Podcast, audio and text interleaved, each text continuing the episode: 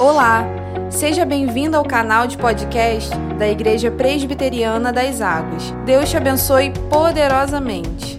Boa noite, irmãos, nosso presbitério, igrejas que estão aí nos acompanhando. Que a graça e a paz do Senhor Jesus seja com todos os irmãos. Nós estamos aqui nessa, nessa noite de sábado, né? Com essa live abençoada sobre o Dia da Reforma. Eu quero já colocar aqui na nossa tela os nossos pastores, reverendo Jairo Soares, da Igreja Presbiteriana do Alcântara, e reverendo Jackson William, da Igreja Presbiteriana das Águas, para que eles deem a saudação, deem as saudações e cumprimentem todos os nossos irmãos que estão ao alcance da nossa transmissão nessa noite de sábado. Eu gostaria de estar saudando os irmãos, que a graça a paz do Senhor Jesus seja com todos os irmãos. Eu desejo que nós possamos meditar um pouco e nos aprofundar um pouco mais nas realidades da reforma, trazendo elas para o nosso dia a dia nessa noite, né? Que Deus nos abençoe e nós possamos compartilhar nesses momentos aqui. Amém. Boa noite, irmãos. Boa noite ao Felipe, boa noite ao Reverendo Jairo e boa noite a todos os nossos irmãos e irmãs que nos acompanham nessa noite. Uma noite especial para todos os cristãos, evangélicos, protestantes do mundo inteiro, onde a gente celebra uh, o aniversário da Reforma Protestante, esse movimento que mudou a história do mundo, né, mudou a igreja, mudou a história do cristianismo. E como o reverendo Jairo a nossa proposta, a proposta do nosso presbitério, é poder comentar um pouco sobre a realidade da reforma e trazer isso, é, trazer algumas aplicações, implicações desse extraordinário movimento para as nossas vidas e igrejas nos dias de hoje. Louvado seja Deus. Realmente, né, estamos uma semana é, é, com muitos acontecimentos, então falar sobre a reforma protestante vai ser é, realmente de grande valia. A gente já vai passar a palavra para os pastores, é, mas antes nós queremos, é, ainda dentro da saudação, para os irmãos que estão nos acompanhando, é, vocês podem deixar o boa noite de vocês no chat aí das suas igrejas, mas se vocês, ao longo da explanação do reverendo Jairo, do reverendo Jackson, quiserem fazer alguma pergunta, enviar alguma, alguma frase, né? porque às vezes as pessoas querem colocar alguma frase que para elas faça sentido diante da explanação, você pode usar aí, ó, tá, no nosso rodapé, esse número de WhatsApp, tá? Não precisa ligar, gente, é só mandar mensagem e a gente vai estar colocando a sua mensagem aqui no ar aqui, os nossos irmãos estarem comentando ou respondendo as perguntas no bloco das perguntas que nós teremos. Então, você tem toda a liberdade, o espaço está aberto, é só mandar aí pelo nosso WhatsApp, tá bom? Nós queremos começar é, o evento dessa noite com uma oração. Eu queria pedir ao reverendo Jairo pudesse nos elevar a Deus numa oração é, entregando o evento dessa noite, o que vai ser falado, os corações que vão estar recebendo, que Deus possa também estar iluminando tá, os corações e esclarecendo é, dúvidas caso haja. E logo em seguida a palavra está com o reverendo Jackson para que ele já comece com o primeiro momento de explanação. Vamos orar. Senhor nosso Deus, nós agradecemos ao Senhor pela oportunidade que temos estarmos aqui, Senhor Deus, para meditar, Senhor Deus, naquilo que o Senhor tem feito através da história nós te louvamos porque hoje comemoramos mais um ano em que nos lembramos, nos lembramos com gratidão, Senhor, da reforma protestante, de tudo que ela significou, meu Deus, não somente para a sociedade, mas principalmente para os teus interesses no meio do teu povo. Nós pedimos ao Senhor que esse encontro seja fecundo e que o Senhor nos abençoe através desse encontro e possa iluminar as mentes, que as nossas reflexões possa, Senhor Deus, ser é, enriquecedora, Senhor Deus, para o nosso dia a dia. Nós pedimos que o Senhor nos abra os olhos, que o Senhor nos dê a lucidez do teu espírito nesse momento, para que possamos sair daqui ao final desse, dessa live, estar com o nosso coração cheio e edificado. Nós choramos, Senhor Deus, e pedimos a tua capacitação, em o um nome de Jesus. Amém. Muito bem, irmãos. Ah, então vamos iniciar né, a nossa conversa dessa noite, a minha palavra, né, o título da nossa, do nosso, da nossa conversa, do nosso encontro de hoje, é um diálogo sobre a atualidade da reforma. Tá? O que podemos aprender com a reforma? O que cristãos e igrejas podem aprender com a reforma? Ah, e então, a parte que me cabe nessa conversa foi refletir um pouco sobre as causas que levaram à, à realidade da reforma. Ou seja, ah, quando a gente estuda o movimento, temos históricos, eclesiológicos, teológicos, o que levou a, a reforma a acontecer. O propósito é estabelecer uma analogia com a realidade do, do nosso cenário evangélico atual, e aí então a gente poder construir algumas pontes entre a realidade da Europa no século XVI, a realidade do Brasil hoje no século XXI. E pensando em motivos que levaram à reforma, ah, o primeiro, e é, a meu ver deve ser destacado entre vários outros, seria a realidade de uma igreja autocentrada. Poderíamos dizer uma igreja em si mesmada. Quer dizer que, naquele contexto da, da, da Europa uh, no século XVI, a igreja católica apostólica romana ela era simplesmente a instituição mais poderosa do mundo. De modo que o poder econômico, político, a, a influência de todo o mundo passava pelas mãos da Igreja Católica. Ah, consequentemente, uma instituição com esse poder, com essa influência, ah, necessitava de muito dinheiro para se manter, para você fazer a manutenção desse poder. Os jogos, os jogos políticos, os jogos de interesse, as disputas de poder eram intensas intensas, as disputas por cargos, a, o entendimento, a confusão a, de é, responsabilidade, serviço com privilégios, status. Então, tudo isso prosperava nesse cenário de uma igreja que estava voltada para si mesma. Significa dizer que a igreja deixou de ser, uh, de estar a serviço do evangelho, deixou de estar a serviço da causa do reino para estar a serviço de um grande projeto político e econômico. Em uma frase, diríamos: a igreja perdeu de vista a sua missão. Ah, então, sem querer aprofundar muito dos detalhes em relação a isso, basta você pegar aí qualquer filme que retrata o período ah, da Idade Média, você vai ter uma visualização clara desse cenário. Os livros de história mostram forma também abundante uh, nessa direção. Eu queria pensar na nossa realidade hoje, nos riscos que temos hoje enquanto igrejas. Por quê? Porque, da mesma forma que aconteceu com a Igreja Católica Romana naquele período, isso também pode acontecer com as nossas igrejas hoje. Ou seja, perder de vista a missão e se tornar uma instituição, uma comunidade autocentrada. A igreja cresce, a igreja avança e o grande projeto da igreja se torna a manutenção daquela estrutura. Poder, status, influência, dinheiro, tudo isso uh, começa a preocupar muito mais do que a direção do Espírito Santo para a igreja. Quando que é, no espírito do que Paulo ensina, que aquele que está em pé, aquele que pensa estar em pé, cuide para que não caia, acho que a gente deveria olhar a realidade da reforma, as causas da reforma, com essa humildade, no sentido de que é, é, aquelas mesmas circunstâncias podem hoje é, se estabelecer novamente em uma determinada igreja, em uma determinada denominação, e, e no próprio movimento evangélico enquanto tal. Qual remédio para essa realidade, a meu ver? É resgatar a missionalidade da igreja.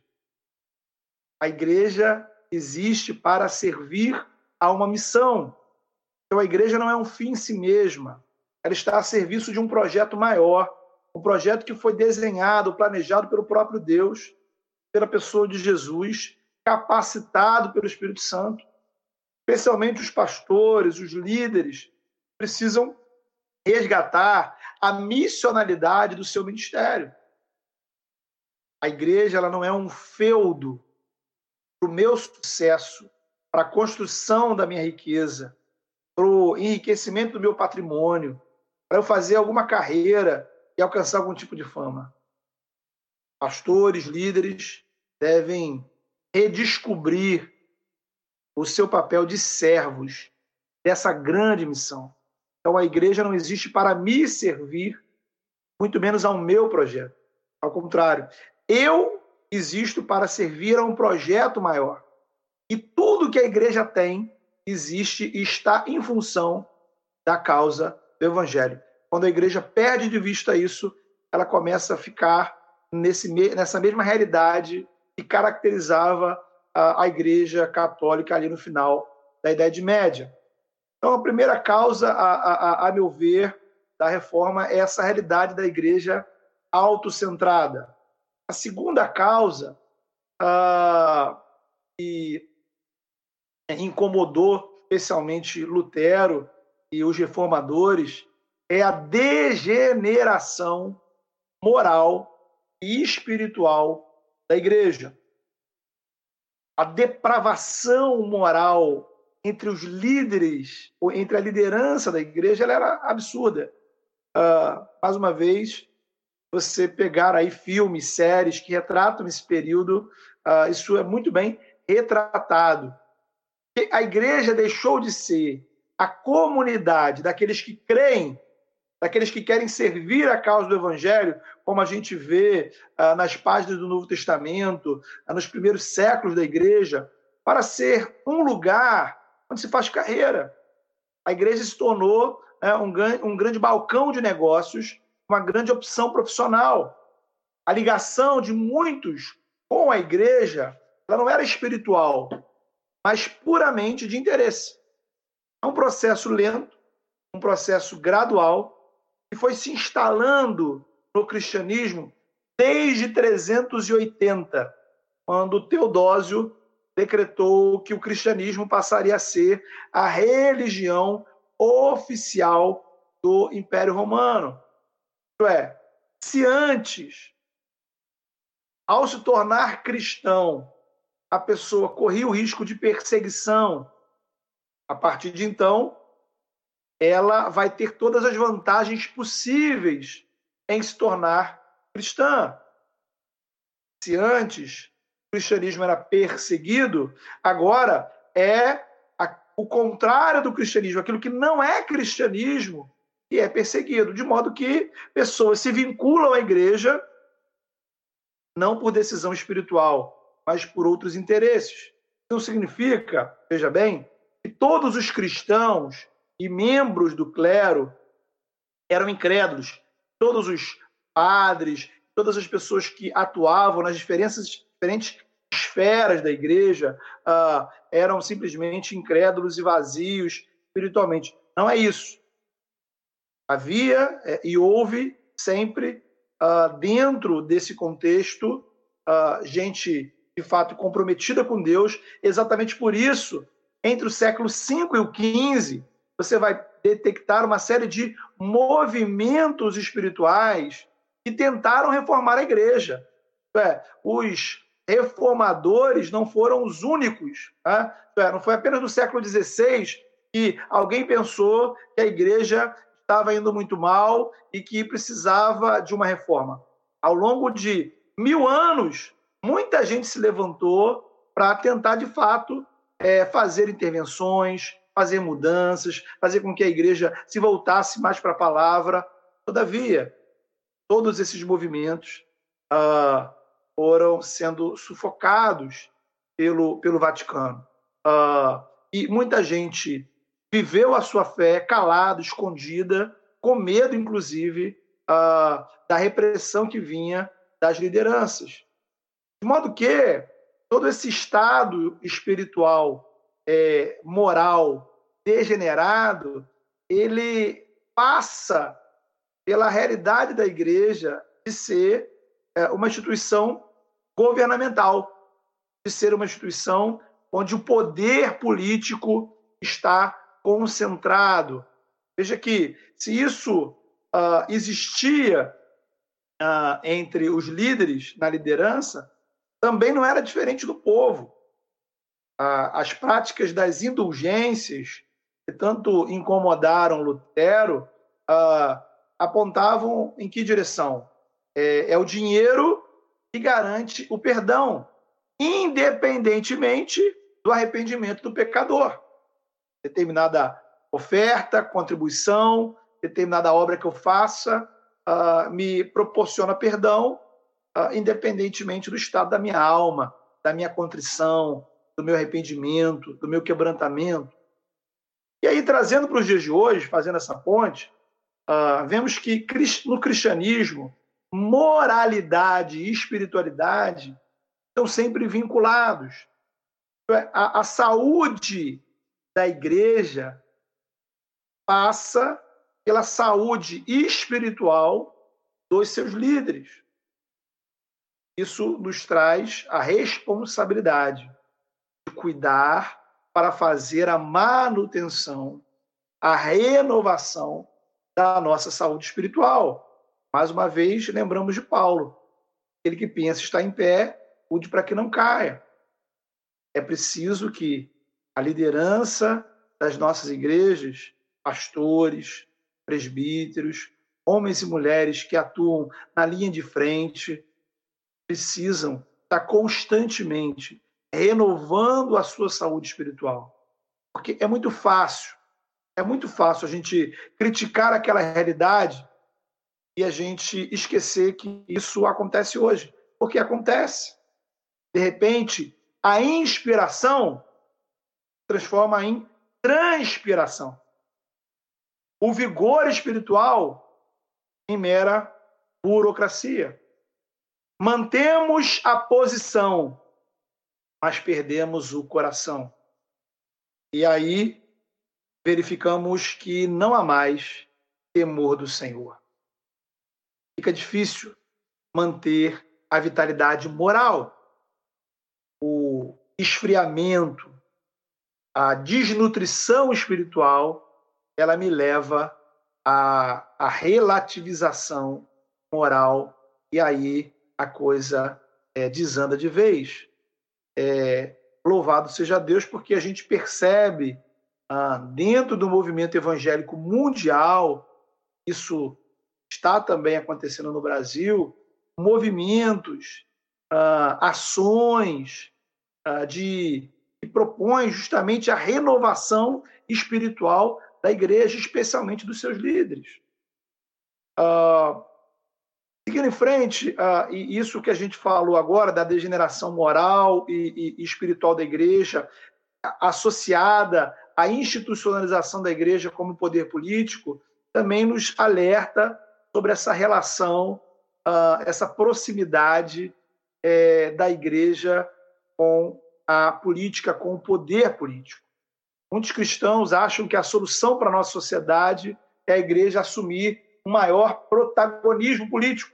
Porém, o que muitos, muitos não sabem é que a ideia da separação entre igreja e Estado ela é fruto da influência do protestantismo na civilização ocidental. Essa foi a primeira emenda da Constituição americana, fruto da influência protestante naquela nação. Veja, há uma diferença entre participação política participação social dos cristãos e o envolvimento da igreja enquanto instituição com a política e da política na igreja. Sim, cristãos podem, e em certo sentido até devem, participar é, da política em termos de política pública e, eventualmente, até da política partidária. Por outro lado, o casamento entre igreja e política, igreja e governo, Estado e igreja, nunca deu bons frutos. Para terminar, a terceira causa que eu acho importante a gente refletir tem a ver com a relação da igreja com a sua incapacidade de se reformar. Veja, uma igreja autocentrada, uma igreja sem coração, uma igreja dominada pela ganância e pelo desejo de poder. Naturalmente, qualquer tentativa de reforma era vista como extremamente perigosa. Isto é, quando alguém levantava alguma coisa, algum questionamento ou tentativa de mudança, o que a igreja fazia?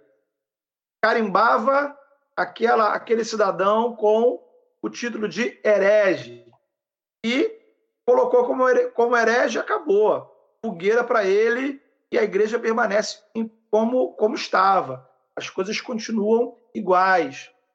Dessa forma, uma série de questões teológicas elas não tinham espaço para discussão, porque não havia interesse de discutir, não havia ouvidos e corações dispostos a refletir. Esse é o ponto. Nesse sentido, quanto mais concentrado o poder, mais fácil evitar questionamentos.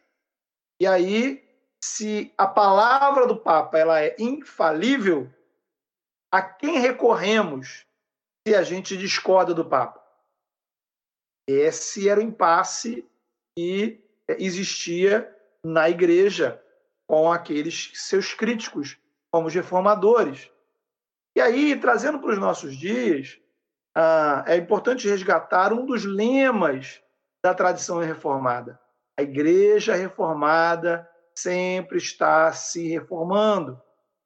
Significa dizer que nenhuma igreja, por melhor que ela seja, estará em um estado de arte definitiva. Ao colocarmos a autoridade da igreja na escritura, o reverendo Jairo vai falar sobre isso, então a, a, a autoridade da igreja está na, na palavra e não no Papa, não nos líderes. Protestantes afirmaram que todas as nossas tradições elas são transitórias. O que é definitivo na igreja é a palavra. Note bem, não é pecado termos tradições. Enquanto calvinistas, temos uma rica e diversificada tradição litúrgica, teológica, e isso tem aí 500 anos, assim como outros ramos da reforma, luteranos, os anglicanos e por aí vai. Agora, as nossas tradições, elas não são imutáveis. A escritura é imutável, nossas tradições não. A escritura é infalível, a nossa interpretação não. Precisamos aprender ouvir as críticas que são feitas. Discutir sem classificar quem discorda da gente ou quem tem uma ideia diferente de herege. Então quer dizer que não existe heresia? Não, existe heresia. Agora, eu preciso aprender a diferenciar heresia de opinião teológica equivocada. Ou mesmo de uma interpretação legítima porque naquilo que a Escritura não fecha a questão, temos liberdade. Porque, senão, corremos o sério risco de agir como os católicos na reforma. Isto é, vamos classificar toda e qualquer tentativa de mudança da igreja como heresia diabólica. E aí a gente idolatra a nossa própria tradição idolatra a nossa própria é, maneira de entender a igreja. O desafio da igreja hoje é constantemente se reformar. Em que sentido? Quer dizer que a gente vai uh, mudar todo dia? Não. É no sentido de se voltar para a palavra, renovar o nosso encontro com a palavra e se posicionar na missão que Deus tem para nós na sociedade hoje. Então a palavra, ela tem o poder de nos reconfigurar, o Espírito Santo tem o poder de nos dar a atualização necessária. Mas eu tenho que aprender a ter a humildade de é, me perguntar: será que essa tradição, será que essa estrutura, será que essa maneira de ser igreja, ela de fato ah, tem por base a palavra de Deus ou é apenas uma escolha da nossa tradição, uma preferência da nossa tradição? Lembremos, inclusive, que os nossos líderes são falíveis. Lutero, Calvino, Melanchthon, Beza, Zwinglio, Todos eles tiveram falhas, discordaram, inclusive, entre eles, é, discussões seríssimas, e, inclusive, atitudes que eles tomaram que nós não devemos imitar. Se a gente não aprender isso, nos transformaremos em uma espécie de grande catolicismo evangélico, uh, repetindo uh, ah, 500 anos depois os mesmos problemas que os reformadores atacaram uh, lá no século XVI. Bem, é, até passei um pouquinho do tempo aí, peço desculpas ao Jairo, mas esse panorama aí da, das causas da reforma, de forma alguma um panorama exaustivo, porque reforma é um movimento de muitos níveis, temos sociais, filosóficos, teológicos, mas procurei estabelecer aquelas circunstâncias que existiam lá, nos ajudam a construir uma ponte com o que existe hoje aqui, para tirarmos lições proveitosas enquanto cristãos e igrejas no Brasil do século XX. Pastor Jackson, o senhor pode ficar tranquilo que ninguém está com pressa de chegar em casa. Mas, assim, é, o assunto é muito bom, né? E pode ter certeza que é, a gente está acompanhando aqui com, com, muita alegria, assim como a gente vai acompanhar o reverendo Jairo. Enquanto, antes de passar a palavra para o reverendo Jairo, só para reforçar, nós temos aí o nosso número para você mandar perguntas, né? É, já temos duas perguntas que vão ser usadas daqui a pouco, feita pelo nosso irmão presbítero José Carlos, um abraço aí para ele, nossa irmã Sinara também. O pessoal da área de história está em polvoroso aqui, então pode mandar a pergunta e aproveita que estão com duas feras aí, então para poder estar respondendo aí essas questões a serem levantadas. A gente vai passar agora a palavra para o reverendo Jairo, para ele agora também fazer a sua exposição. Bom, é, o reverendo Jacques falou muito bem sobre essa questão do compromisso que o crente tem com as escrituras e como a reforma valorizou isso. Nós vivemos uma, uma grande crise de autoridade hoje na era relativista, Hoje nada é muito preto. Formadores, na sua época, a escritura era a suprema autoridade em matéria de vida e doutrina. Só a, a escritura é que arbitrava em, em, diante de todas as controvérsias da vida. A escritura, para os é, reformadores, ela é a norma dominante para todas as decisões de vida de fé. A autoridade da escritura para os reformadores é superior à da igreja da tradição. Então a igreja dizia representar Deus, é como se fosse um teocentrismo, mas não um teocentrismo puro, mas institucionalizado, onde Deus se representava e é representado através da igreja. Mas na verdade a gente sabe que não era bem assim. A igreja impunha o seu pensamento e a sua tradição.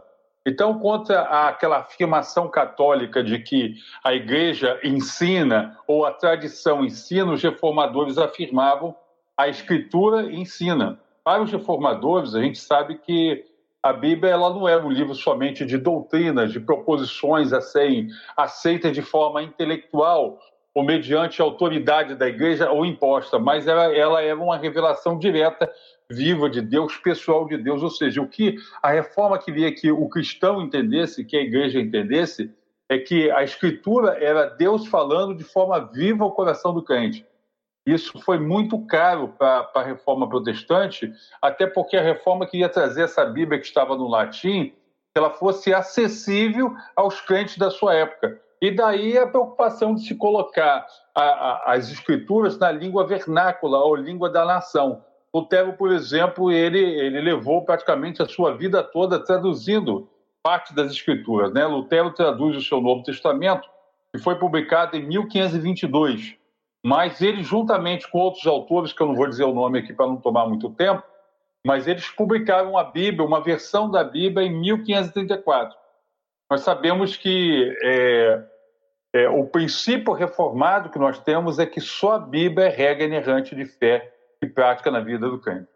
Mas qual é a demanda de hoje? Como se atualiza isso? Como se traz isso para a nossa vida hoje? Por que isso é relevante hoje?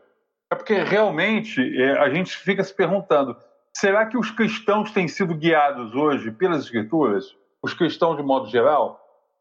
Porque o que a gente percebe é que algumas pessoas são guiadas, até alguns cristãos, são guiados pelas suas experiências. Na verdade, a experiência, por mais interessante que seja, mais idade, experiência que o indivíduo tenha na vida, ela não pode, a gente precisa crivar a nossa vida primeiramente pela palavra de Deus. Algumas pessoas guiam a sua vida pelas tradições, como o Reverendo Jacques falou ali. Tradição é ruim? Não, a tradição é boa. Mas há uma diferença, como diz o escritor chamado Boyce, né, de sobrenome Boyce, há uma diferença entre ser tradicional e ser tradicioneiro. Né? Quando você é tradicioneiro, você põe a Bíblia, a Escritura acima da a, a Bíblia acima da Escritura. E na verdade a Bíblia você põe a, perdão, você põe a tradição acima da Escritura. E na verdade é, é, a, a, a Bíblia tem que, tem que estar acima de toda a tradição. Um outro problema que a gente vê hoje é que, como nós dissemos aqui, às vezes as pessoas são guiadas pelas suas experiências, às vezes as pessoas são guiadas pelas suas tradições, algumas pessoas pelas suas opiniões. Tem gente que argumenta e argumenta muito bem e confia na sua, na sua argumentação, né? O eu acho, os achismos. Outra questão também que tenta competir com a Bíblia é a questão da cultura. A mídia massacrante que tenta impor um estilo de vida diferente a nós, as nossas famílias. Nós vamos ficar com o quê? Com a Bíblia ou nós vamos ficar com a cultura? Né? Há determinados teólogos que pensam que o pecado é algo cultural. Então, bom, pode ser aqui, pode não ser. É pecado ou não é? A Bíblia é a única regra de fé e prática ou não? A Bíblia é proposicional e objetiva ou a Bíblia é subjetiva? A Bíblia deve ser interpretada como? Ela deve ser interpretada à luz da, da, minha ótica de visão, da minha chave de leitura, ou Bíblia interpreta a Bíblia como a reforma ensinou? Aliás, a gente precisa destacar nesse problema, nessa demanda que atualiza a questão das escrituras hoje, né, a problemática, né, que os, os, reformadores se preocuparam, nós precisamos destacar que alguns púlpitos, por exemplo, foram transformados em tribunas de marketing. Né? Isso é um, é um assunto atualíssimo hoje. Né? Pregadores que tentam erroneamente suprir as estratégias bíblicas e a ação do Espírito Santo através de, eh, de ações de marketing. Outros púlpitos, outras tribunas têm sido transformadas em, em técnicas, em lugares de técnicas terapêuticas. Púlpitos que estão virando tribunas de aconselhamento psicanalítico, psicológico. Muita gente está reclamando que as pessoas não estão pegando a palavra né? Então, a pessoa, dá, a pessoa sobe ao púlpito e ali ela dá uma espécie de consultoria, às vezes uma consultoria também financeira. Algumas pessoas se queixam hoje que púlpitos estão virando tribunas de consultoria financeira. Então, nessa era de relativismos, nessa era de, de, de das hermenêuticas de pressupostos, né? de pessoas que leem a Bíblia a partir de alguma coisa e não a partir dela mesma, nós precisamos resgatar essa atitude sub, é, objetiva de submissão à palavra de Deus através, ou melhor, a Deus através da sua palavra, que é a Bíblia. Então, esse é o primeiro destaque que eu faço entre as escrituras e a era relativista que nós vivemos. Talvez um braço disso seja a doutrina do sacerdócio universal dos crentes ou individual dos crentes, né? Porque quando se entrega a Bíblia para a mão dos crentes, os crentes deixam de ficar na mão do clero na mão dos clérigos. Isso é bem interessante na reforma. Então, essa doutrina, eu gostaria de fazer como segundo destaque aqui, nessa atualização da reforma, a doutrina é, do sacerdócio individual dos crentes e a questão da manipulação religiosa que a gente tem hoje. Na Idade Média, é, a gente tinha, nós tínhamos lá uma ideia plena, o desenvolvimento pleno de uma ideia de sacerdócio por parte do clero, né? como uma classe distinta de leigos, dotada de dignidade, de direitos pessoais. O ensinamento bíblico da reforma eliminava esses intermediários, ou esses vários intermediários que haviam surgido ao longo dos séculos entre o Deus que salva e o pecador redimido. Sacerdócio, do, o sacerdócio individual do crente, ele resgata a apresentação da pessoa de Cristo como o único mediador entre Deus e os homens, o seu intermédio através do seu sacrifício na cruz. Os reformadores explicavam que Cristo, na verdade, para os reformadores, é o nosso irmão maior e que todos os cristãos participam da sua glória e dignidade, né, como reis e sacerdotes, ou seja, pela adoção que Deus fez em nós através de Jesus Cristo, ou pela nossa adoção, adoção que Deus fez de nós através de Jesus Cristo, todo cristão é um sacerdote pelo simples fato de ser cristão. Então, a reforma ela vai procurar eliminar esses intermediários, né? esses terceirizadores que existiam entre Deus e os homens. Os reformadores sabiam que o acesso a Deus ele devia estar fundamentado nas verdades bíblicas. Quando a Bíblia estivesse na mão do povo e o povo conseguisse ler a Bíblia, o povo teria acesso direto a Deus através da sua palavra, o povo teria acesso direto à doutrina através da sua palavra. A tradição não falaria como fala, como deve falar ou como fala a palavra de Deus. Tanto assim que, um, como nós dissemos, que um dos primeiros esforços dos, dos, dos reformadores foi justamente o de traduzir as escrituras para a língua falada no seu país. E, e há de se dizer que muita gente naquela época era, era analfabeta, né? Você imagina, o cara já era analfabeto, ele tinha dificuldade talvez de ler a Bíblia na sua própria língua e a Bíblia estava em latim, as escrituras estavam em latim. Então era algo inacessível para fortalecer o status quo daquela igreja que era dominante, que se intermediava, que se colocava entre o pecador né, e Deus.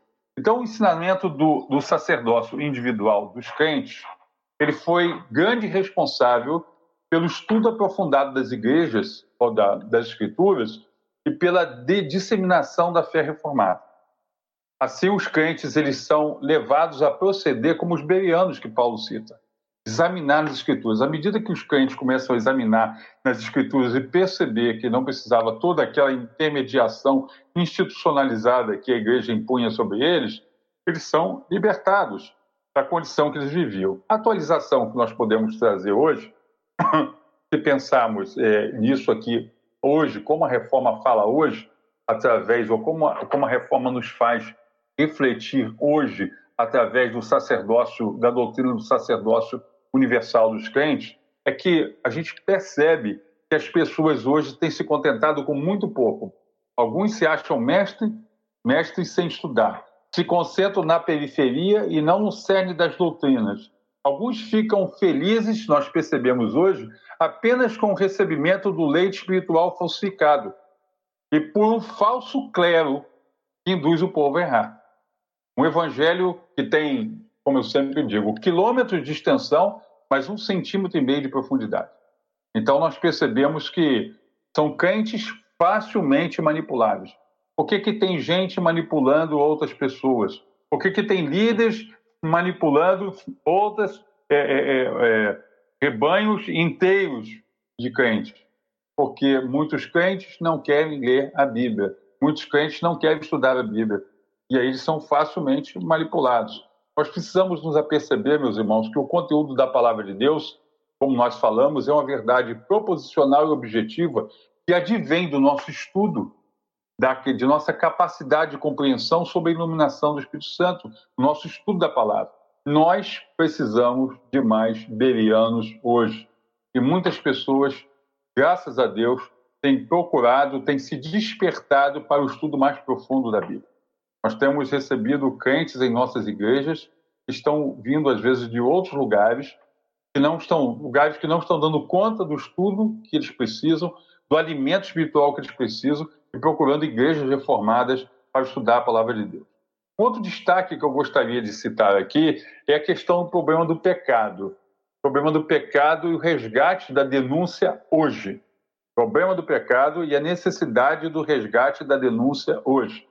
Só para citar um exemplo, é, já lá na venda de indulgências, nós vemos como o conceito de pecado estava distorcido no século XVI.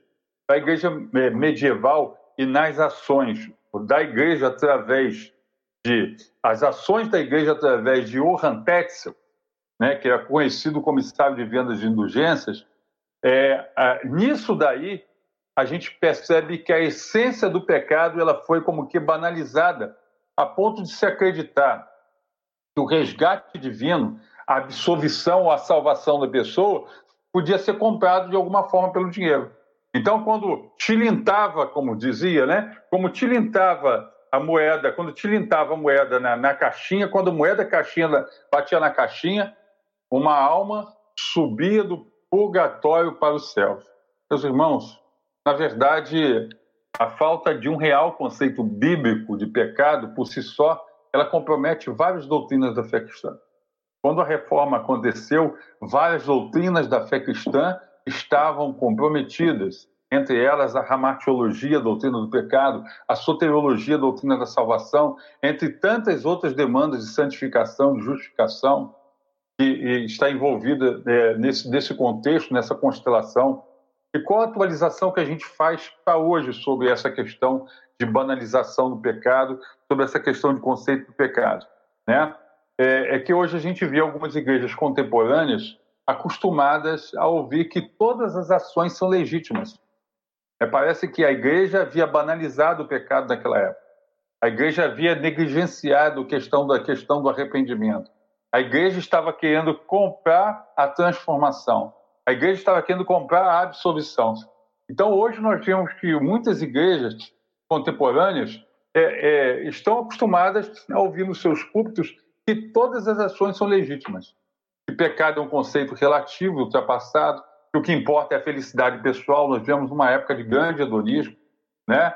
E, e que o que importa é a felicidade pessoal. Ah, mas eu estou feliz, eu me sinto bem, né? E não a observância de princípios, né? É, o cara que o cara que é, é, ele quer se sentir bem, mas ele não quer servir o Senhor como o Senhor quer. Então, em nome de uma felicidade, uma realização e, e uma massagem no ego da pessoa, do indivíduo, as pessoas, alguns púlpitos estão abrindo mão de denunciar o pecado. Há uma preocupação muito maior em encontrar justificativas, explicações racionalizações até do que a convicção do que, de que de pecado e de arrependimento. Muitos pastores não falam mais de pecado nos seus púlpitos. Seus discursos são discursos de que você é príncipe, você é princesa do Senhor. Isso vai alimentando um outro fenômeno social ou sociológico dessa época, o narcisismo. Nós estamos vivendo um problema muito grande porque tem crente apaixonado por si mesmo. Crentes narcisistas. É preciso denunciar o pecado e convidar ao arrependimento. Nós precisamos recuperar o aspecto da denúncia na profecia. Nós vemos muitas, muitas, é, muitas pessoas se intitulando profetas querendo vaticinar, inicia, é, como é que se diz? É, profetizar, dizer o que vai acontecer no futuro. Mas nós vemos poucas pessoas denunciando, denunciando e clamando por uma vida de santificação. A palavra de Deus nos diz: se confessarmos os nossos pecados, Ele é fiel e justo para nos perdoar os pecados e nos purificar de toda injustiça. Está em 1 João 1,9. É preciso que haja confissão de pecado. A igreja precisa parar, a igreja de hoje. Muitas igrejas hoje precisam parar e reavaliar suas ações. Em quarto lugar, eu gostaria de destacar, em quarto e último lugar, nos nossos destaques aqui, eu gostaria de chamar a atenção para a questão da soberania de Deus e a questão da, é, diante da autonomia subjetiva e sensitiva do sentir né, do ser humano de hoje. Soberania de Deus em relação ou em confronto com a autonomia subjetiva e sensitiva do ser humano de hoje. É, mesmo na época, e aí é bom a gente perceber isso, que mesmo na época do teocentrismo, lá na Idade Média, onde se dizia que Deus estava no centro, na verdade era a igreja que estava no centro de tudo, mesmo na época do teocentrismo medieval, as expressões de religiosidade, de uma certa forma, a gente vai perceber que elas tinham se tornado totalmente centralizadas no homem. Isso ocorreu é, grandemente, ou em grande parte, pela influência de, de Tomás de Aquino na sistematização do pensamento católico apostólico romano. Então, Tomás de Aquino ele abraçava as ideias de Pelágio, aquela questão do, de enfatizar fortemente o livre-arbítrio do ser humano, desconsiderando a escravidão do pecado, que tornava o ser humano incapaz de escolher o bem a não ser que ele fosse direcionado por Deus.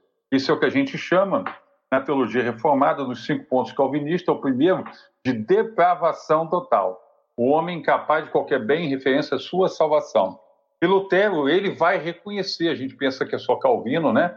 Mas Lutero, ele vai reconhecer que a salvação, quando a gente fala em soberania de Deus, a gente atribui muito a Calvino. Mas Lutero, ele vai reconhecer que a salvação se constituía algo a mais do que uma mera convicção intelectual e a linha tomista ia muito por esse lado da filosofia e da intelectualidade. Na verdade, a, a conversão do ser humano é um milagre da parte de Deus. Então você vê um ser humano incapaz diante de um Deus soberano.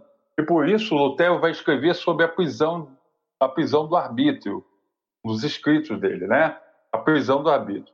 Junto com João Calvino, o ensinamento bíblico de Lutero, ele vai trazer para a gente uma teologia realmente teocêntrica, na qual Deus é soberano, o homem incapaz, né? E aí Calvino vai desenvolver tudo isso mais à frente, né? Você vai perceber que é, para Lutero, Deus reina em todos os sentidos, em todas as esferas. Mas que tipo de atualização a gente poderia fazer a partir dessa constatação, dessa ou dessa do resgate dessa verdade da nossa reforma protestante? É que hoje a mensagem é, continua sendo continua sendo necessária a mensagem da soberania de Deus.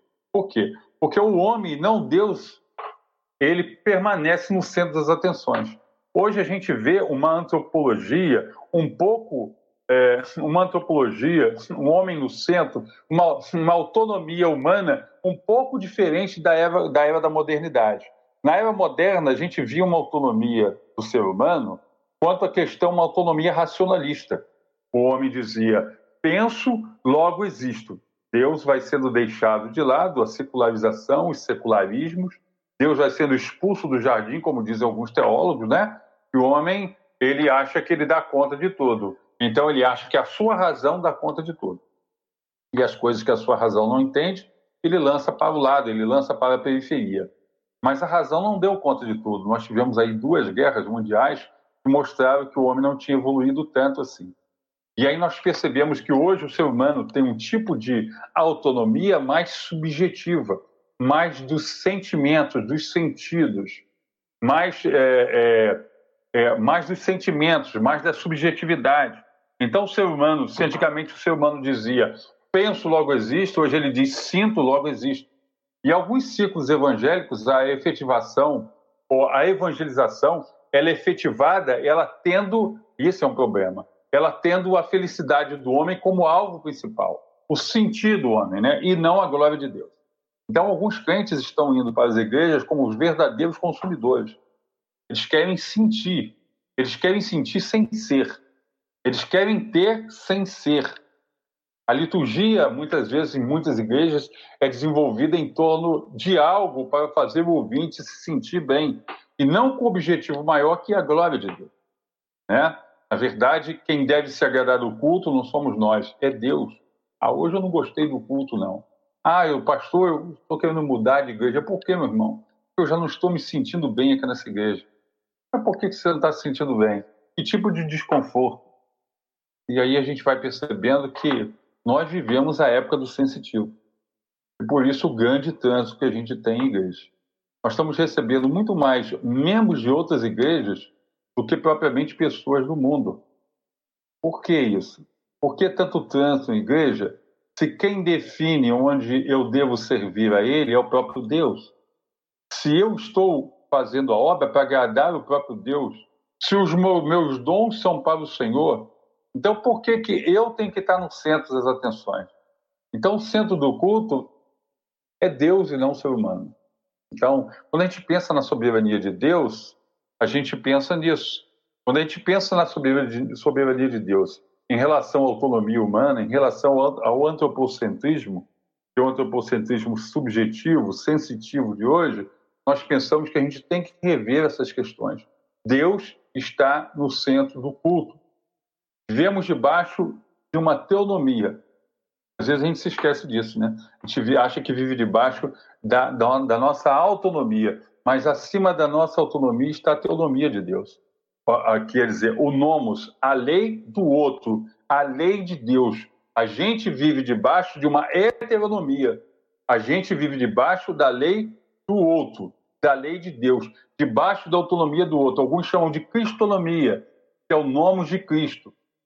Mas a gente se esquece disso às vezes, né? Então nós estamos aqui para buscar louvar, engrandecer, cultuar o Senhor nosso Deus, para servir o Senhor nosso Deus. Então jamais a gente deve esquecer da soberania de Deus na nossa vida. Que Deus nos abençoe. É deixar o resto para o Jackson completar? Pesado, hein? Olha, vou falar para os senhores que o, as perguntas aqui não param de, de, pingar aqui, né? Alguns irmãos saudando aí, ó. nosso irmão Jorge Carlos Farias, né? Saudando aí os irmãos aí que estão assistindo. Tem muitas perguntas acontecendo e eu não sei nem por onde começar, né? Eu mesmo já tenho aqui, ó, um monte de papel, tudo já anotado. Mas é, nós vamos agora, a gente já combinado isso, né? Nesse próximo bloco, o pastor Jackson agora vai fazer algumas pontuações aí, que ele queira é, é, falar a respeito do que o Negranjário acabou de, de explanar, e depois também ao contrário. É, Felipe, já que a gente tem um número elevado de, de perguntas, a gente poderia até passar para as perguntas, e aí durante as perguntas a gente vai fazendo essas interações. Seria mais produtivo. Perfeito, perfeito. Então, Se o Jário concordar, claro. Concordo, sim. Aí a gente agiliza as perguntas. Apoio, apoio na matéria? sim. Então, olha só, é, eu, eu aqui não estou colocando o nome das pessoas, me perdoem aí os irmãos estão mandando, porque é muita mensagem, fica difícil de dar os créditos. Então, aqui, a gente tem a primeira pergunta, é qual o papel da reforma na forma de ler e interpretar as escrituras sagradas?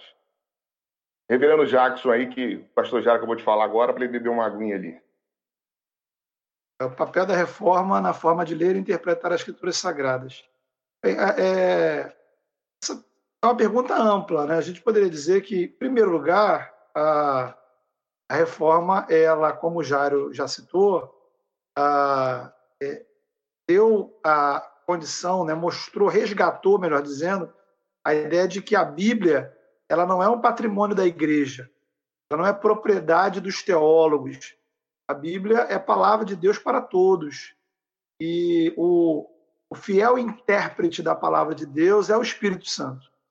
Então, uh, o, o, qualquer crente uh, buscando a iluminação do Espírito Santo, ele tem condições de uh, examinar a Escritura, chegar às verdades fundamentais da palavra, a, do Evangelho. Então, assim, é, a reforma, em primeiro lugar, ela trouxe esse, esse, esse deslocamento, colocou a Bíblia na mão das pessoas e colocou o Espírito Santo como o referencial hermenêutico para eu interpretar corretamente o Evangelho. Agora, tem uma polêmica embutida aí, não sei se uh, quem perguntou pensou nisso, há uma diferença entre é, livre exame e livre interpretação. Tá? Então, o que quer dizer? Livre exame é a ideia de que, de fato, qualquer cristão pode examinar as Escrituras e cremos e professamos que, por meio do Espírito Santo, uh, podemos chegar às verdades fundamentais do Evangelho, quais sejam a, a doutrina da, da suficiência da morte de Jesus, da ressurreição de Jesus, a, a doutrina de Deus como Pai, Filho e Espírito Santo, a igreja, os sacramentos, por aí vai. Agora, a, é, a, a, a reforma ela estabeleceu que a interpretação da Escritura, de fato, ela requer exame cuidadoso. Ela requer, ela não aboliu as, a, todo o instrumental de estudo, de aprendizado das línguas originais, do grego, do hebraico, da consideração pelo contexto histórico, pelos, é, é, é, é pelas questões literárias. Então, é, livre exame não é sinônimo de livre interpretação. Tá? Então, quer dizer, é, senão a gente estaria aqui, não existiria igreja, porque ah, o Jairo pegaria a Bíblia e ele interpretaria do jeito que ele acha, você do seu jeito eu do meu jeito. Então, existem regras ah, que nos ajudam a interpretar corretamente cada texto da palavra de Deus. Agora, uh, regras que são estudadas, e aí por isso né, a reforma não aboliu né, o movimento, uh, digamos assim, a corrente principal da reforma, a corrente calvinista e luterana, ela não aboliu uh, a função dos pastores. Né? Por exemplo, na, na, na, estrutura de Calvino, inclusive, existia o pastor e o mestre. Ele uma espécie de professor. Tá? Você teria, é, é, além dos presbíteros e diáconos, teria o pastor que cuida das ovelhas, e teria um cargo específico só para ensinar a igreja, né, que depois veio a ser na tradição presbiteriana o presbítero docente. Então, o estudo teológico é necessário para você encontrar uma interpretação correta ah, das diversas passagens da Escritura. Agora, então, a, a, é, é perceber essa diferença. Então, a reforma ela abriu esse leque de opções para a gente. Para não parar aqui, senão a gente fala só essa pergunta mais 30 minutos. Não, excelente. Eu tenho mais uma outra pergunta aqui. Na verdade, é, reverendo Jair, eu vou passar é, é, duas perguntas em uma, né? Foram dois irmãos que mandaram duas perguntas e é, aparentemente dá para ele matar essa aí. É, um irmão pergunta o seguinte: Sabemos que a reforma protestante foi muito importante para o cristianismo, porém, a reforma foi um movimento apenas religioso. Aí eu queria emendar com a pergunta do presbítero Rodrigo Diniz, da Igreja das Águas, aí, do nosso irmão do Reverendo Jackson. Ele pergunta né, como que, qual foi a ligação né, é, é da reforma com esse pensamento moderno. Não sei se a gente pode linkar isso aí nessa pergunta, né, Reverendo Jairo aí, dar essa, essa bomba para ele. Bom, é, apenas religioso não foi, né? Mas sabemos que para nós, é, além do, da questão histórica, interessa para nós, principalmente, os preceitos da reforma, né? A gente não pode colocar a reforma tipo como que é no antiquário e imaginar que a reforma tem um significado só histórico para nós. Isso não, não releva nada para a nossa vida, né? Mas a reforma foi um movimento é, completo. Quando, quando a reforma aconteceu, o mundo já estava preparado para a reforma. É, o próprio, é, o próprio, o, o próprio, a própria história, o Reverendo Jacques citou aqui, nós sabemos que houveram muitas reformas antes, né? É, houve muitas reformas antes, ou tentativas de reforma. É, a, por exemplo, a reforma dos, dos mendicantes, né, dos franciscanos, de Francesco, ela não foi rechaçada como foi rechaçada a reforma protestante, porque a reforma protestante ela atingiu o coração da Igreja Católica de uma forma é, singular. Então, Lutero, quando, quando isso aconteceu, Lutero foi o estupim. Mas, na verdade, é, o mundo todo estava pronto para isso. É, tanto em questões políticas, né? você vê aí toda a situação que havia, a igreja dominava, havia um descontentamento muito grande político, um descontentamento grande econômico, porque a igreja participava de tudo há uma questão, como o Jackson falou ali, há uma questão de secularização que a reforma vai trazer, né? Porque antes estava tudo ligado, né? Igreja, é, igreja, Estado, economia, política, tudo linkado, tudo ligado. E a, a, a reforma ela começa a secularizar o mundo. É, ela traz esse tipo de secularização e essa questão da autonomia do sujeito, juntamente com o Renascimento e outros outros, outros movimentos que vêm surgindo na época, né? Então, é, é, grandes descobertas e tudo mais, ascensão da burguesia, é um movimento que permeia tudo. E os reformadores se encontraram nisso. Eu acho muito interessante isso, se a gente comparar também a situação de Jesus Cristo, porque quando Jesus Cristo veio, o mundo estava debaixo de um governo romano e uma cultura helênica. Então, Jesus Cristo veio na plenitude dos tempos. A reforma da mesma da mesma maneira, aconteceu na plenitude dos tempos. A reforma é, ela é linda também porque ela é um movimento que ela é estupindo uma mudança geral no mundo. Né? O mundo progrediu trocentos depois da reforma. Né? Agora, é interessante, linkando com a Idade Moderna, é, o, eu acho que o, o grande benefício que a reforma traz é essa autonomia do sujeito, essa questão do individual, essa autonomia do indivíduo. Né? Depois a imprensa e tudo mais, né? A reforma dá aquele boom em tudo, né? Mas é, o, o, indivíduo ele passa, primeiro, ele passa a se desatrelar, as instituições são desatreladas da igreja. Segundo, o indivíduo passa a ter um tipo de autonomia que ele não possuía, né? Então ele passa a decidir, a tomar determinadas decisões. Ele passa a ter uma cultura que não estava ao seu alcance na própria Bíblia. É interessante que isso vem pela palavra de Deus, né? A cultura, a expansão da cultura, a oportunidade de libertação intelectual e cultural vem através da tradução das Escrituras, da palavra de Deus. Então, eu acho que a grande contribuição da reforma para a idade moderna é justamente essa autonomia do sujeito. E depois vai gerar, mais à frente, né, na autonomia moderna lá, vai gerar um desvirtuamento. Porque tanto a secularização se transforma num secularismo, né, começa com a igreja num canto, porque o ser humano ele tem dificuldade de administrar tudo que é colocado diante dele. O ser humano recebeu o Éden, quebrou com Éden. O ser humano recebeu as tábuas da lei, fez 660 ordenanças. recebeu o cristianismo, depois o cristianismo passou a matar e perseguir. Então, recebeu reforma, parece que nós já estamos precisando de outra reforma, né? Então, o ser humano tem uma dificuldade com tudo isso. Ele recebeu essa independência desse sistema opressor, que a gente chama de cristandade também, lá atrás, e depois, é, é, é, lá na frente, essa secularização se transforma num secularismo. Então, a ponto de é, é, a igreja e Deus serem expulsos quase que totalmente da sociedade, de uma certa forma, né? Eu quero dizer Deus no sentido de, de não ser explicado pela razão. E na questão da autonomia do sujeito, porque o individualismo depois, lá na frente, ele se torna um individualismo descompartimentado.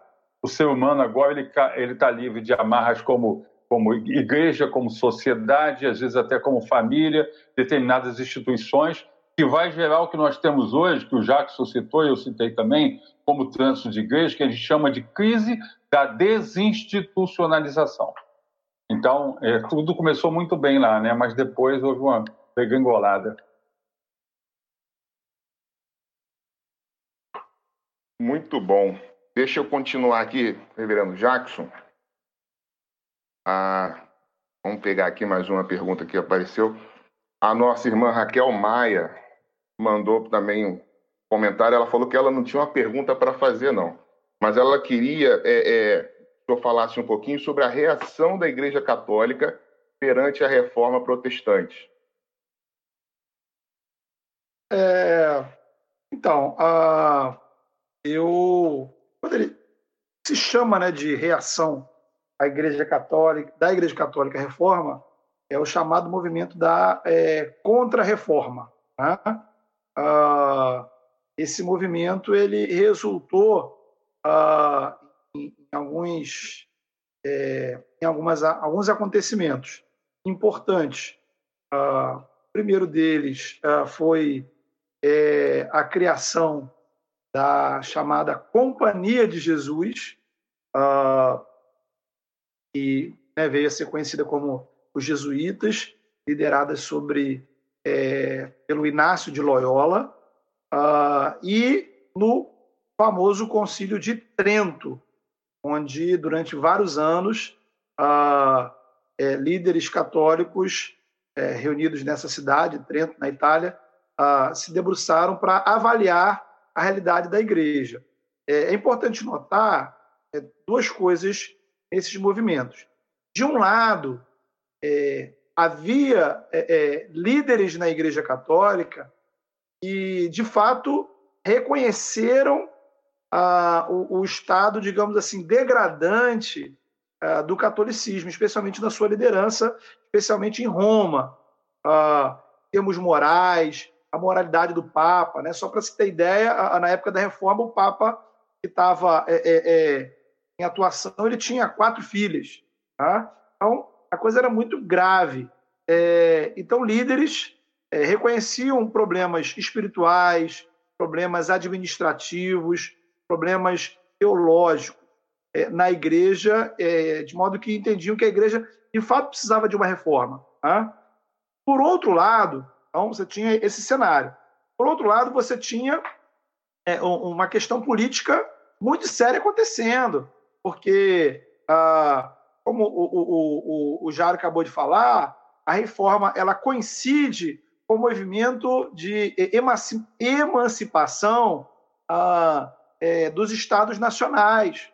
E aí, é, se antes a Igreja Católica ela era é, a única religião de todos os estados europeus, começa a ver de cidade em cidade, de região em região, de país em país, tá? a, a decisão de, é, a, é, de que aquela nação ou aquela cidade, aquele estado, teria o direito de escolher qual seria a sua religião.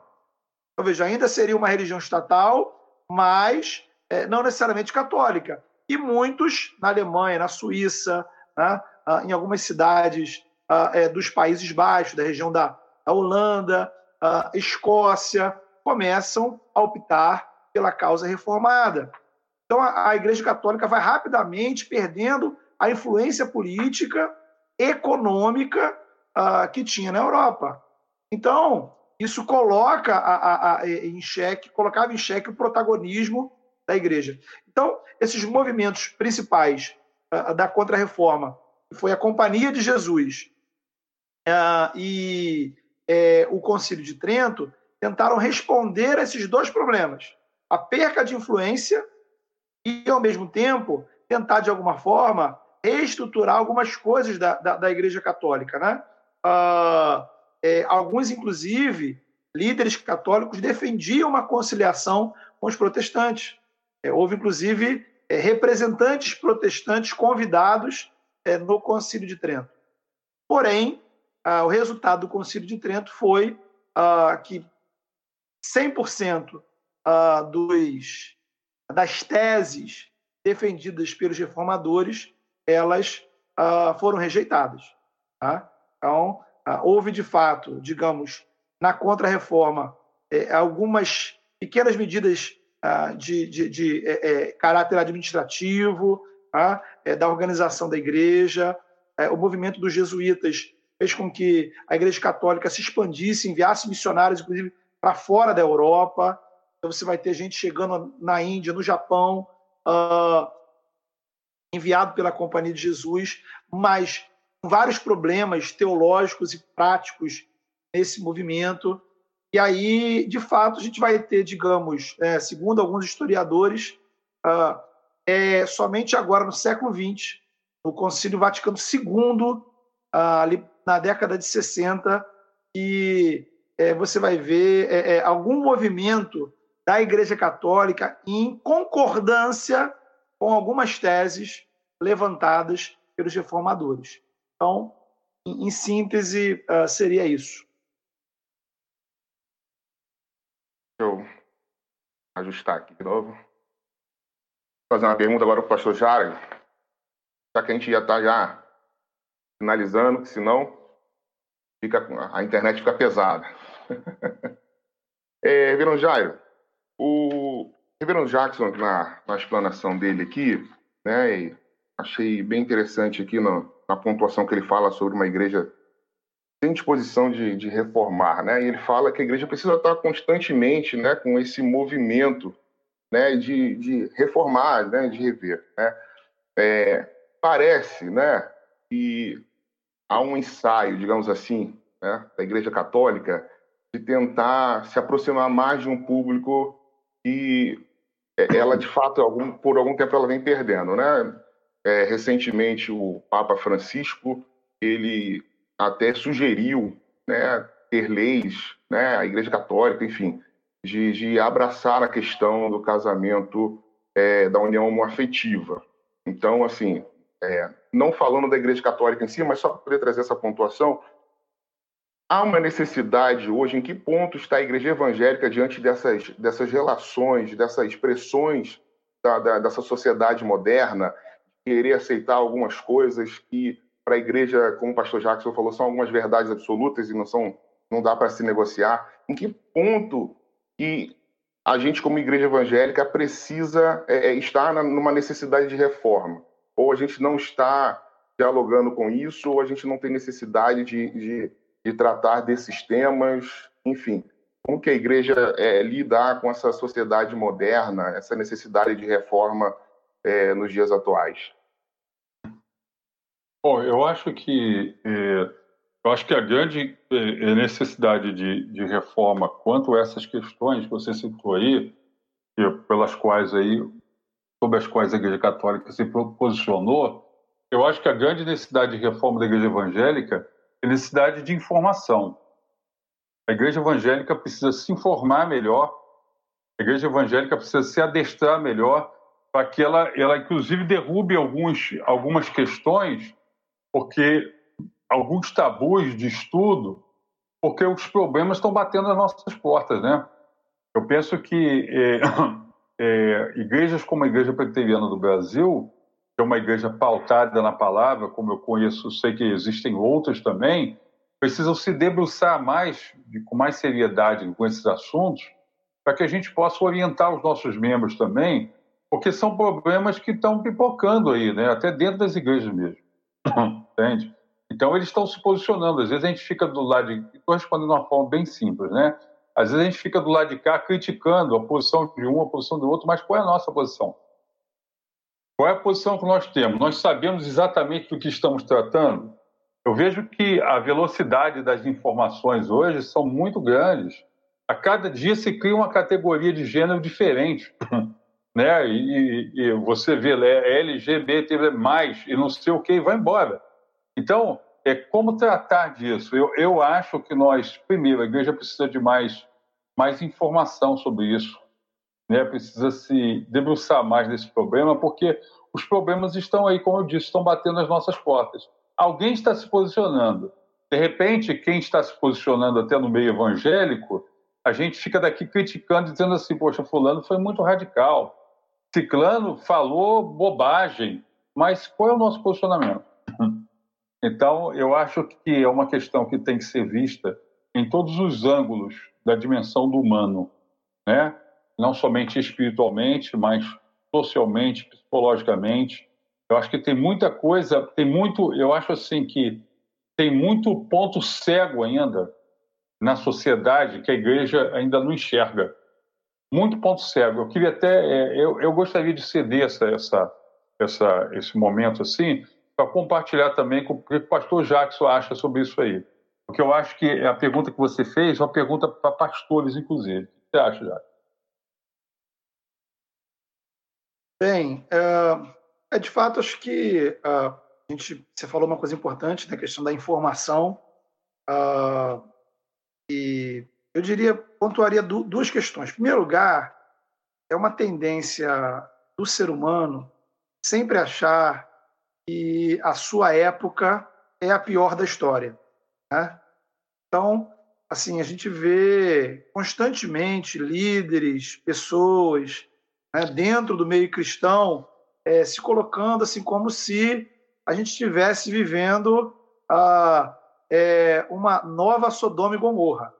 É, mas só o fato de já ter existido uma Sodoma e Gomorra é, há quatro mil anos hum. atrás é. mostra é, é, que a coisa não é tão nova assim.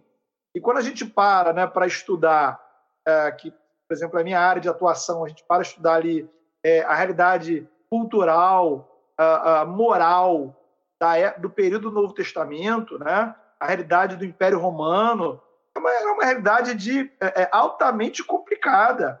Tá?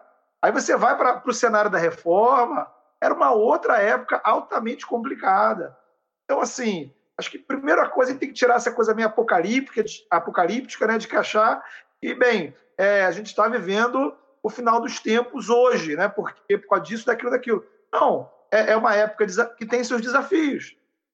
E aí a gente tem que é, aprender a lidar com esses desafios de uma forma, em primeiro lugar, serena. Porque quando a gente vai nesse espírito apocalíptico, né, é, a nossa tendência a, é, é aquela coisa assim, bem, Uh, precisamos combater e destruir todos que estão errados, como se a gente fosse, uh, por meio, sei lá, de alguma é, ação, estalar os dedos e o erro fosse desaparecer do mundo. Então, uhum. a, a, esse é um primeiro ponto é, é, é esse. O segundo ponto, uh, eu diria que é, é, uma coisa que eu tenho refletido bastante, tenho conversado bastante sobre isso, é entender, e a reforma é um excelente exemplo sobre isso a igreja né, não, ah, é, não muda a sociedade é, simplesmente ah, mudando ou com foco na sociedade. O que, que eu quero dizer com isso? Ah, a, a, a esperança da sociedade é que a igreja esteja íntegra. Então, a, o, o, o, quando você vai olhar né, a teologia bíblica do livro de Apocalipse, de outros livros da Bíblia, o ensino de Jesus e a nossa própria teologia, a realidade, o cenário da sociedade é esse mesmo. a sociedade vai degenerar. Então, qual é o problema? O problema é que às vezes a gente está tão preocupado em combater certas tendências da, da sociedade que a gente deixa de cuidar da nossa vida espiritual. Aí a pergunta é: a sociedade, ok, está degenerada, está errada, tem tantos problemas, mas será que as nossas igrejas estão prosperando em vitalidade espiritual? Será que quando a pessoa entra numa igreja evangélica hoje, né, para a gente falar da gente, do nosso movimento, será que ela encontra saúde espiritual na sua liderança? Saúde espiritual nas pessoas que vão recebê-la? Então, eu entendo que Jesus ele conviveu numa sociedade altamente corrupta. Né? Jesus não foi para frente do palácio de César em Roma fazer protesto. Jesus ele subiu ao monte em oração. Né? Jesus ele não foi é, a, não estimulou lá os seus discípulos a é, fazerem boicotes a isso ou aquilo. Né? Jesus preparou eles com a palavra de Deus, ensinou eles a viverem no mundo. Né? Ah, essa semana, é, é, pegando o gancho da minha última pregação. Jesus não enviou lobos para encontrar lobos. Jesus enviou ovelhas. Então, o meu caráter espiritual é ser ovelha. E eu acho que a gente precisa renovar nosso caráter como discípulo de Cristo, como ovelhas, para lidar com os desafios desse mundo. Então, a igreja tem que se preocupar com a sua saúde espiritual. Foi o que a igreja católica não fez durante a Idade Média. E aí deu no que deu. Perfeito. Queria fazer uma última pergunta para a gente fechar aqui, depois cada um do, dos pastores é, dar uns cinco minutinhos de encerramento. É, uma última questão. É, uma das questões é, principais de Lutero contra a Igreja Católica foi, é, de fato, a venda de indulgências, né? o lugarzinho no céu, como os senhores falaram aí. A pergunta que eu faço é: a igreja de hoje, né, do século XXI, é, eu ouvi uma expressão que eu achei até bem interessante ela tem colocado algum tipo de pedágio, vamos colocar assim, né? Tem colocado algum tipo de pedágio nessa estrada rumo aos céus? O que, que os senhores pensam a respeito disso? É, uma de cada vez. É tem, assim, o povo gosta. Tem e o povo gosta. Ela vende um produto que o, que o povo compra. Infelizmente, tem. Né? A gente vê muitos, é, não se vende mais pedacinho da cruz de Cristo, mas se vende travesseiro com as penas de Israel, né? se vende as pedras do Rio Jordão, né? E quando não é isso, quando não, não, a gente não vê a coisa muito aberrante... ungido, álcool gel ungido. É, justamente. Quando, quando a gente não, não, não vê a coisa muito berrante assim, a gente vê também crentes que acham de alguma que de alguma forma podem comprar algo de Deus, crentes que negociam com Deus, crentes que barganham com Deus, essa, esse, esse mercado de escambo, isso aí isso é antigo. E acontece hoje também, porque isso, na verdade, é, é, é, falta de coragem de viver o evangelho na integralidade, né?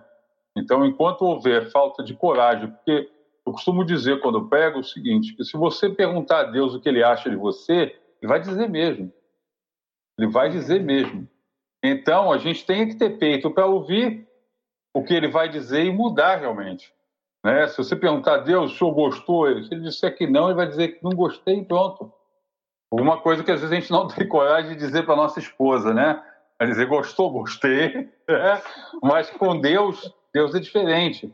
Então, é, as pessoas, quando não conseguem passar por determinado obstáculo, elas tentam negociar. E o brasileiro, ele tem esse jeitinho, né? Essa teologia de pressuposto, essa teologia da prosperidade que veio florescer aqui, isso é, invenção, isso é criação de uma teologia, de uma hermenêutica de pressuposto que vem lá com Gadame, lá na Alemanha, lá atrás, mas que vai florescer aqui. Floresce aqui porque na América Latina é o campo, o campo profícuo para isso. Por quê? Porque aqui o indivíduo tem. Para que o cara é, para que o cara pensar, não está nem se pensando mais em teologia da libertação como se pensava, né? Para que o cara pensar que vai melhorar, que vai sinalizar o reino, se alguém aparece oferecendo a pílula do dia seguinte, né? Você, ou amanhã você está rico, né? Então o cara, não, é isso que eu quero. Então é, é aquilo que a gente fala, né? O evangelho com quilômetros de extensão e um centímetro e meio de profundidade. Então, o que, que foi que libertou essas pessoas disso? Foi o conhecimento da Escritura, foi a sinceridade diante de Deus. Conhecereis a verdade e a verdade vos libertará. Então, é, é, o indivíduo erra se não tiver conhecimento, né? Mas se ele tem a palavra de Deus, se ele está sincero diante de Deus, se ele tem líderes sinceros diante de Deus e não líderes que levam 15 minutos se preparando para pegar duas horas, em vez de levar duas horas se preparando para pegar 15 minutos, né? Então, se ele tiver isso, ele não vai errar o caminho. É um produto vendável, infelizmente, a gente tem que falar assim, né? É, o nosso, nosso, vamos dizer assim, o, o, o, no Brasil é altamente vendável, né? Mas é a desgraça da igreja, é isso aí. Pino Jackson. É, eu acho que é por aí, né? Eu só ponderaria, além do que o Jário falou, é que, ao contrário da, do, do século XVI e do final da Idade Média, né? É, se negocia, né? Não é mais um pedacinho do céu, porque as pessoas não estão interessadas em ir para o céu, né? É, o negócio para elas é a, as bênçãos materiais, né? É, e aí é, é, curioso isso, porque a, as negocia negociações que existem por aí é, tem a ver com você fazer alguma coisa para você resolver determinado problema. Tá? Então, você, é, é, em, em, outras palavras, né, é uma espécie de uh, uma oferenda uh, evangélica. Então, você paga aquela oferenda, você cumpre aquela prenda, uh, e aí você garante determinada bênção. Né? A bênção já vem rubricada. É, eu quero a bênção para o meu casamento, quero a bênção para o meu trabalho, eu quero a cura do meu filho, eu quero a prosperidade, quero resolver aquela causa na justiça. Então, é, é, uma, é uma pura e simples operação uh, de troca. Tá? Mas é, eu, é, é, mesmo nesse cenário, você pode fazer uma investigação, a, a gente vê pouca gente é, para mostrar o estado deplorável, né? como o nosso, estado é deplorável. As negociações elas acontecem como antes, mas hoje o que está em jogo não é a salvação da alma? Não é a minha alma para o céu, eu gozar a eternidade com o Senhor. Né? São coisas muito mais imediatas, o que torna o problema ainda pior, porque todo dia eu tenho uma causa, todo dia eu tenho uma necessidade. Então, necessidade todo imediata. dia é, eu, eu tenho que fazer um novo negócio para resolver um novo problema. E aí a igre a, a, as igrejas, né, que né, nem, nem sei se devem ser chamadas de igreja, mas é uma outra discussão, é, elas acabam se prestando a essa negociação religiosa. É complicado, né? Tem, saiu agora na, no Twitter, estava acompanhando à tarde, tem uma, uma modelo famosa que foi para uma dessas igrejas aí do Trízimo, né? Que é dízimo para Deus Pai, Deus Filho e Espírito Santo. O que era Trízimo. E agora ela quer entrar na justiça para pegar de volta o que ela, o que ela, que na, na, opinião dela, ela foi extorquida, né? Mas enfim, acaba passando também um pouco também tanto da necessidade de quem de quem vai atrás disso, quanto também da oferta, né? Tem uma procura, tem uma oferta porque tem uma procura, né? Eu queria encerrar então é, com a palavra dos dois pastores, né?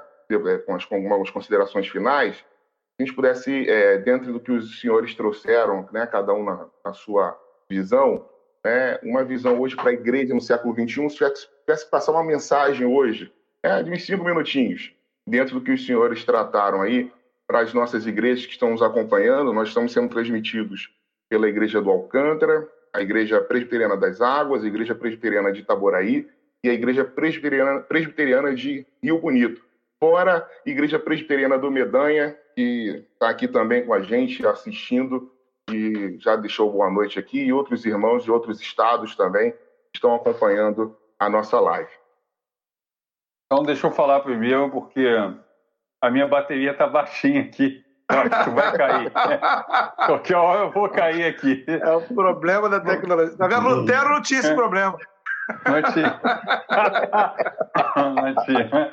Não tinha.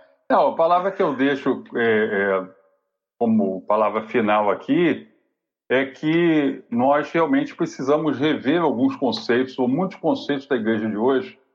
Nós precisamos de um resgate, é, um resgate das, das, verdades da reforma. É, nós vemos que muitos erros se repetem hoje, como o pastor Jackson falou, como eu falei também, muitos erros lá de trás se repetem hoje. Mas nós temos na nossa mão o mesmo instrumento que os, que os, os reformadores tinham. E temos mais recursos na nossa mão do que os reformadores tinham quando fizeram a reforma protestante, quando avaliaram a palavra, quando reavaliaram as suas vidas. Então, o meu desejo realmente é que haja uma reforma. Eu acho que a igreja, a igreja reformada sempre reformando, né? Eu acho que a gente precisa estar sempre se reavaliando na palavra de Deus. É momento do, parafraseando a passagem bíblica, é momento do rei Josias ele mandar entrar no templo de novo para descobrir o rolo do livro, para ver o quanto nós estamos errados em muitas coisas. Né? Ele disse, olha, nós temos errado muito. Lá quando descobriu uma parte, talvez do Deuteronômio 28, ele disse, o sacerdote Ilquias, né? E ele achou o livro da lei e ele percebeu como ele tinha que consertar a sua vida. Então, nós precisamos redescobrir nas, nas Sagradas Escrituras a nossa vida espiritual de uma forma especial, reavaliar a nossa vida espiritual. Então, eu acho que é tempo, sim, a gente voltar à essência das coisas. É, mais organismo. Organização, a gente pensa muito em organização, mas esse foi, como disse o pastor Jacques, o grande erro da Igreja Católica. Para manter o status quo, ela pensou tanto na organização que se esqueceu do organismo. Então, nós precisamos pensar na saúde do nosso organismo espiritual. Essa é a minha palavra.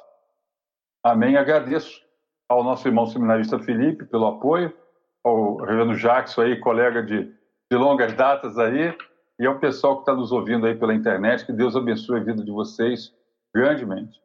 É, uh, a minha palavra, Felipe, Jairo e irmãos, uh, é um, a gente estava hoje à tarde lendo e relendo alguma coisa né, sobre, sobre a reforma e, e, inclusive, pensei sobre isso, né? O que, é, que, que a gente deveria deixar para quem está nos acompanhando? É, acho que a grande lição que, que eu tiro né, desse movimento é, e gostaria de deixar para os nossos irmãos é a paixão Lutero, Calvino, Knox, Beza, todos esses caras, eles tinham pela igreja. Né? Eles é, amavam Jesus, amavam a palavra de Deus, mas não desistiram da igreja. Eles lutaram para reformar a igreja. A igreja não quis se reformar, eles trabalharam para reestruturar, estruturar novas igrejas. Eu acho que dentro de todo um cenário aí é, pós-moderno, ah, coisas que o Jairo citou e, e, nos quais, inclusive, ele, ele é especialista, esse cenário da sociedade líquida, da sociedade dessa crise com as instituições, o que a gente vê é o seguinte, tem muita gente ah, insatisfeita, muita gente criticar. Né? Ah, um, uns tempos atrás eu assisti um, um, um ah, seminário, participei de um seminário, e alguém falou uma frase assim, muito, muito bacana, né? E nos últimos tempos o, o, nosso esporte preferido na igreja é criticar a igreja, tá? Então é, a gente tem, a gente fala tranquilamente, é, é, critica igrejas, pastores, líderes, como se fosse uma coisa assim normal, natural. Agora a grande pergunta é o que eu tenho feito, né? O que eu tenho feito pela vitalidade espiritual da minha igreja? o que eu tenho feito pelo caráter, é, é, é, pela, pelo resgate da missionalidade da minha igreja, o que, o que eu tenho feito uh, pela é, é, realidade espiritual uh, uh, da nossa comunidade. E, e aí eu entendo que as igrejas locais elas têm um papel fundamental nesse sentido. O mundo de hoje é completamente diferente.